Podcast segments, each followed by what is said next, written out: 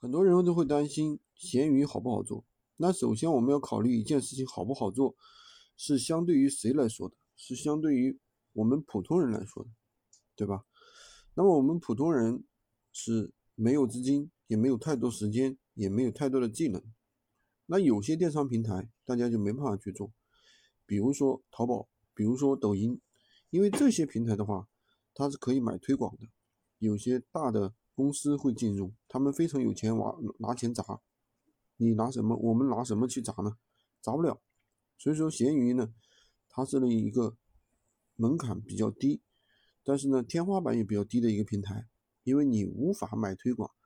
正因为这样，那么我们普通人也就能够快速拿到正反馈，知道吧？能够快速拿到结果，这就是我们为什么要做闲鱼的一个根本原因。